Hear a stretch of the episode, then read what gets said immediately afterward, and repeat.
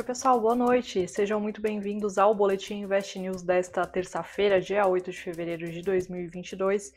E hoje a gente vai falar sobre a administradora de shoppings BR Malls. A companhia acabou encerrando aí o pregão em forte queda. A gente vai explicar o porquê, né? O Murilo participa hoje com a gente, vai explicar o motivo dessa queda. Também vamos falar sobre o Ibovespa, né? O indicador aí que que registrava queda, registrou queda, aliás, ao longo aí de boa parte do dia, mas acabou virando e encerrou com um leve avanço. A gente vai explicar quais papéis acabaram é, influenciando no desempenho desse, que é o principal indicador aí da B3. E para falar sobre esses assuntos, a gente tem a participação do Murilo Breder hoje, mais uma vez, analista da Nuninvest. Murilo, boa noite. Boa noite, Érica. Olá, investidores. Como sempre, é um prazer estar aqui ao vivo para falar de mercado com vocês. E você já fez bem a introdução. Não há nada mais a ser comentado a não ser ir direto uhum. aos fatos, aos comentários, às análises sobre o dia de hoje. Exatamente.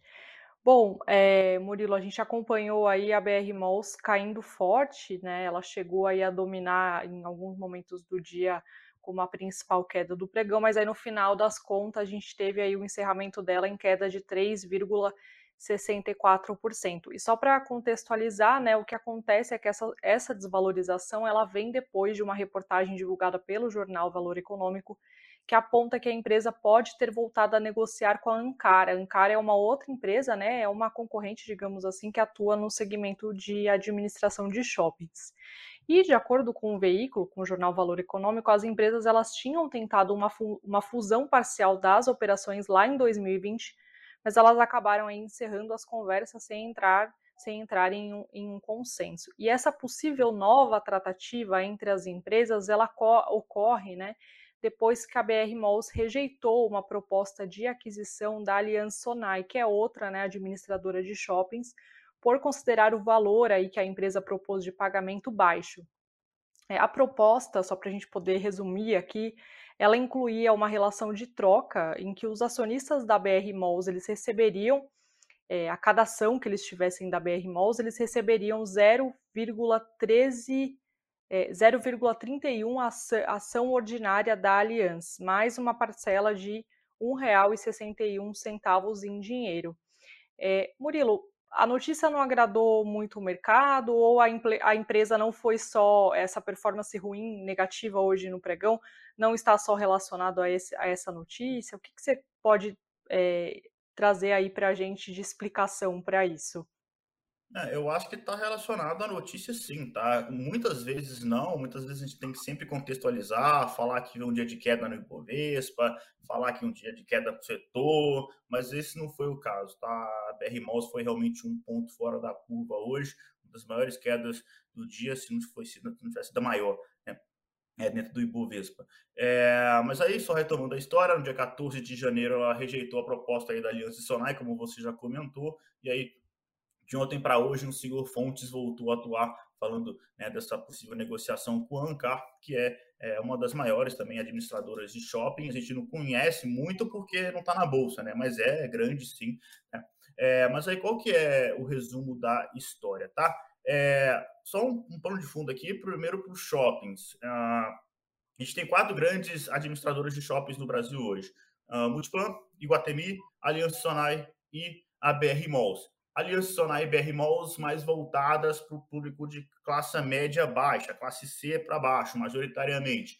E enquanto Iguatemi e Multiplan estão focados ali na classe média alta, classe né, A e B principalmente. Então, nesse contexto de piora macroeconômica, os shoppings mais classe C sofrem mais, porque o público, né, os consumidores, eles têm uma dificuldade maior de manter o poder de compra em um cenário inflacionário, né? Uh, diferentemente da galera que já tem um pouco mais de grana e consegue colocar esse dinheiro para investir, consegue, né, enfim, várias formas de se proteger. Os mais pobres, infelizmente, não. Né? A inflação ataca muito forte a classe mais, mais pobre. Né? Então, esse cenário, essa mudança, né, afetou principalmente é, Multiplan, é, Multiplan, não, perdão, Aliança Sonai e BR Malls. Tanto que a gente for olhar a performance, é, uma outra forma de olhar isso, né? Olhar a performance da, de Multiplan, olhar a performance de Guatemi, desde 2020 para cá, desde o início da pandemia para cá, você vai ver que, é, de uma forma em geral, as ações dos shoppings mais voltadas ali para a classe mais alta performaram melhor do que as de classe mais baixa, tá? É, além disso, a BR Malls, ela também é, na minha opinião, a pior em nível de gestão, comparada com as demais administradoras de shoppings da Bolsa Brasileira. E aqui a gente não precisa nem entrar no mérito de, é, do, da performance dos ativos que ela administra, que se você fizer essa análise também você vai ver que é, tende a ser pior. É, é, a qualidade dos shoppings, localização, enfim. Mas um, uma coisa que é interessante, né, é, é, inclusive a remuneração dos executivos, que eles recebem, para quem não está muito ciente, é, milhões de reais é, de remuneração de forma anualmente falando. Né? E, pasmem, 2020, quando a maior parte, o shopping ficou fechado a maior parte de 2020, uh, ah, eles receberam um aumento de 10%. Né? Já recebia milhões por ano, ainda receberam um aumento de 10%, os executivos, né, que ficaram com shoppings fechados. Então, uhum. assim, uma falta de alinhamento muito grande é, com o investidor, né? Então, é, é, isso que me preocupa muito e eu não gosto tanto da companhia de uma forma em geral. Uh, então, os shoppings vêm sofrendo, a, a BR Malls recusou uma proposta da Aliança Sonai, é, que, sem dúvida nenhuma, para a Aliança Sonai era excelente, ia criar um dos maiores conglomerados de shoppings do Brasil, uh, mas para a BR Malls recusou, ela disse que o problema é, foi a oferta, né, que foi, foi baixo. É, eu até concordo um pouco com essa visão. Acho que a Aliança Sonai tentou comprar barato e não conseguiu. Uh, mas fato é que esse, esse, cenário pior que eu desenhei aqui para a BR Malls parece ser o que é, parece ser a realidade, porque a diretoria agora de BR Malls está indo inclusive atrás é, de fazer essa, essa aquisição, essa fusão, essa parceria com a Ancar, é, mostrando que do jeito que está o business hoje, é um jeito ruim, né? um, um jeito que o BR Malls não se sustenta, não está um jeito legal. Então, é, esse é o primeiro ponto. E para fechar, normalmente uma empresa que faz uma aquisição, ela historicamente é sempre assim, tá? A empresa que adquire a outra, ela tende a pagar mais caro tá? É, então o mercado também desconta, tá? Normalmente quando você tem uma empresa adquirindo a outra, a empresa que foi comprada sobe e a que comprou cai, porque normalmente a que comprou é ela que tem que botar o dinheiro, pagar mais caro pela aquisição. Então esse que é o cenário e para fechar um dado recente falando sobre essa mudança é, dos shoppings, as vendas online em 2021 superaram as vendas de todas as vendas físicas dos shoppings em 2021. Tá? Foram 260 bilhões de reais vendidos online em 2021 contra 175 dos shoppings. Então, até essa questão uh, do e-commerce, de fato, mudou em 2021. Então, eu que sempre olhei os shoppings com. É, é, nunca não, não tive shopping nas nossas carteiras recomendadas, mas sempre fui olhando com algum interesse, entendendo que parecia barato demais. É, o shopping no Brasil ele tem uma questão uh, também importante de ser porque lá nos Estados Unidos, a, o, o, americano vai lá no shopping, compra a roupa que ele quer comprar, ou seja, o que ele quer comprar, e volta para casa. Aqui no Brasil, o shopping é muito diferente do restante do mundo. É um conglomerado onde você tem academia, praça de alimentação, é, depilação, enfim, então, shopping, e sem falar de segurança, ar-condicionado, dependendo do lugar, é muito calor, né? É, então, assim, o shopping tem todo esse complexo que tem algum valor por trás disso, mas, por outro lado, a gente vê né, é, o avanço do e-commerce, a falta de uma boa gestão nas companhias, como, na minha visão, é o caso de BR Malls, é, e aí essa ida atrás da Ancar, apesar de é, poder ser entendido como positivo, ah, a empresa está querendo aumentar os shoppings, fazer parceria com o player privado, mas tem essa questão de que demonstra que do jeito que está o business hoje não está um jeito legal e a própria diretoria entendeu isso também. Bacana, então vale uma atenção aí, né, do investidor que tem ações de shoppings, não só BR Malls, né, um, um pé atrás aí em relação a, a esses papéis. É, bacana, Murilo. Bom, o pessoal está falando bastante nos comentários aqui sobre a ata né, do Copom, se teve novidade, se não teve. Eu vou resumir aqui basicamente para quem é, não conseguiu acompanhar o que, que aconteceu. Foi até tema do, do nosso flash hoje na, na hora do, do almoço, né? Mas hoje o Comitê de Política Monetária ele divulgou a ata que, que fala né, sobre esse avanço, essa, essa determinação do, do avanço do aumento da taxa básica de juros de 9,25% para 10,75% ao ano. E na ata, o Banco Central ele demonstrou preocupação com a adoção de políticas fiscais que buscam controlar a inflação no curto prazo e ressaltou que as medidas elas podem gerar efeito de alta na inflação. O documento, até respondendo aí ao pessoal né, que fez essa pergunta se mudou alguma coisa, ele não avançou é, de maneira concreta, digamos assim, né, informações que poderiam indicar qual percentual de aperto monetário será adotado na próxima reunião em março, mantendo a posição apresentada no comunicado da última semana de que é mais adequado o ritmo do ciclo de altas ser reduzido, ou seja, né, o, é provável que o BC vá continuar aumentando, mas as taxas mais num, num ritmo aí é menor. É, de acordo com a autoridade monetária, desde a última reunião do Copom em, de, em dezembro, a maioria das commodities reverteu a queda observada no fim do ano e em alguns casos atingiram recordes recentes, reforçando o ambiente global de preços mais pressionados. Então a preocupação aí do até do, do mercado que levou a queda do, do Ibovespa em grande parte do dia, em metade do dia até, até o meio da tarde a gente viu o Ibovespa em queda muito repercutindo aí a ata do, do Copom que não mostrou muito bem a direção, mas tem essa, essa preocupação ainda com a inflação. É, passando agora para outra notícia sobre novidades aí na B3, a B3 ela é, mais um, um, FIAGRO, né, que é um fundo aí de investimento imobiliário do, seg do segmento de, agro, de agronegócio, ele passou a ser negociado é, na B3, dessa vez é, é, um fundo gerido pela Devan, por meio do ticker DCRA11. O fundo ele tem como foco a alocação de recursos em certificados de recebíveis imobiliários, os famosos CRIs, certificados de recebíveis agrícolas, que são os CRAS, e cotas de outros FIAGROS. O, lembrando né, que os FIAGROS são fundos de investimento semelhantes aos próprios fundos de investimentos imobiliários, que são os FIIs, só que eles aplicam recursos em imóveis rurais, cadeias produtivas agrícolas e ativos que englobem aí o setor é, da cadeia agropecuária, rural, enfim dando um resuminho aqui para o pessoal sobre os balanços que foram reportados aí pelas empresas entre, é, aliás, ontem à noite, tivemos o Banco Pan, né? O Banco Pan, só para a gente entender como é que foi a reação do mercado, ele encerrou em forte alta, é, entre as principais altas do Ibovespa, de 7,87%, negociado a R$ 10,00 o banco ele reportou um lucro líquido de 190,4 milhões de reais no quarto trimestre de, 20, de 2021, que representou aí uma alta de 11% se a gente for olhar o mesmo trimestre em 2020. A carteira de crédito do Banco Pan também cresceu cerca de 21% no trimestre em relação a um ano antes para 34,9 bilhões de reais. Quem também fechou o pregão de hoje em alta foi a a Porto Seguro. As ações da empresa avançaram 3,58% para R$ 20,54. A empresa também acabou repercutindo aí a alta é, a, aliás, o balanço né, financeiro divulgado. A Porto Seguro ela registrou um lucro de 532,8 milhões no quarto trimestre de 2021, que, o que equivale a um aumento de 30,8% se a gente for olhar aí, é, a comparação com o mesmo intervalo de 2020. Passando agora para outra notícia sobre a Eneva, é, uma entrevista, na verdade, que a Reuters fez com o presidente da companhia, o Pedro Zinner.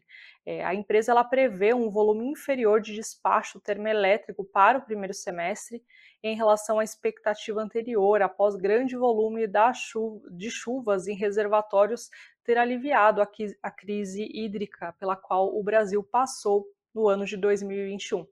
A empresa passou 2021 com quase 100% das térmicas despachadas, de acordo com o executivo.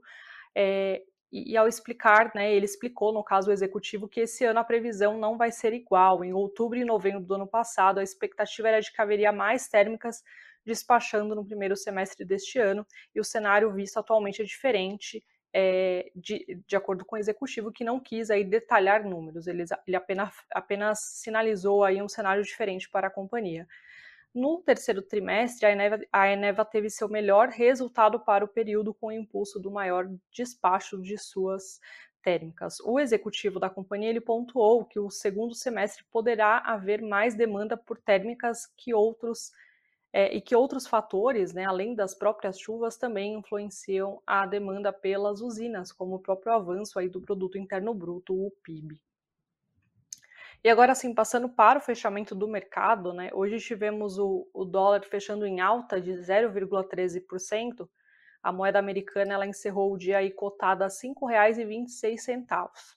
Por volta ali das 16h30, o Bitcoin também operava em alta de 0,11%. Ele era negociado a 233.687 reais. Agora passando sim, né, para a explicação sobre o que aconteceu com o Ibovespa hoje. Como eu já comentei aqui, o Ibovespa ele chegou a operar em queda nessa quarta-feira, por conta principalmente aí da ata de divulgação, da divulgação da ata do Copom e as quedas de algumas ações que têm forte peso no índice, como a própria Petrobras, né, que as, as ações Petro 3 e Petro 4, elas encerraram o dia em queda, mas elas tiveram até uma queda mais acentuada aí durante o dia por conta da queda do preço do, no, do petróleo também, que acabou impactando não só a Petrobras, mas outras empresas é, do segmento, né, como a própria é, PetroRio e a 3R Petroleum, que acabaram encerrando aí é, o dia em queda. Bom, aí no meio da tarde o que aconteceu? O indicador acabou virando, né? Não foi uma alta expressiva, mas começou ali a registrar uma leve, uma leve alta e acabou encerrando o pregão é, com um avanço de 0,21% aos 112.234 pontos.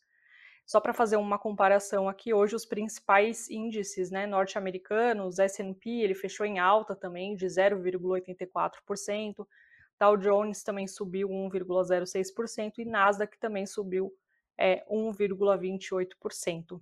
É, Murilo, é, eu percebi aqui a, a Petrobras ela acabou diminuindo essa queda que ela teve ali no início do pregão, né?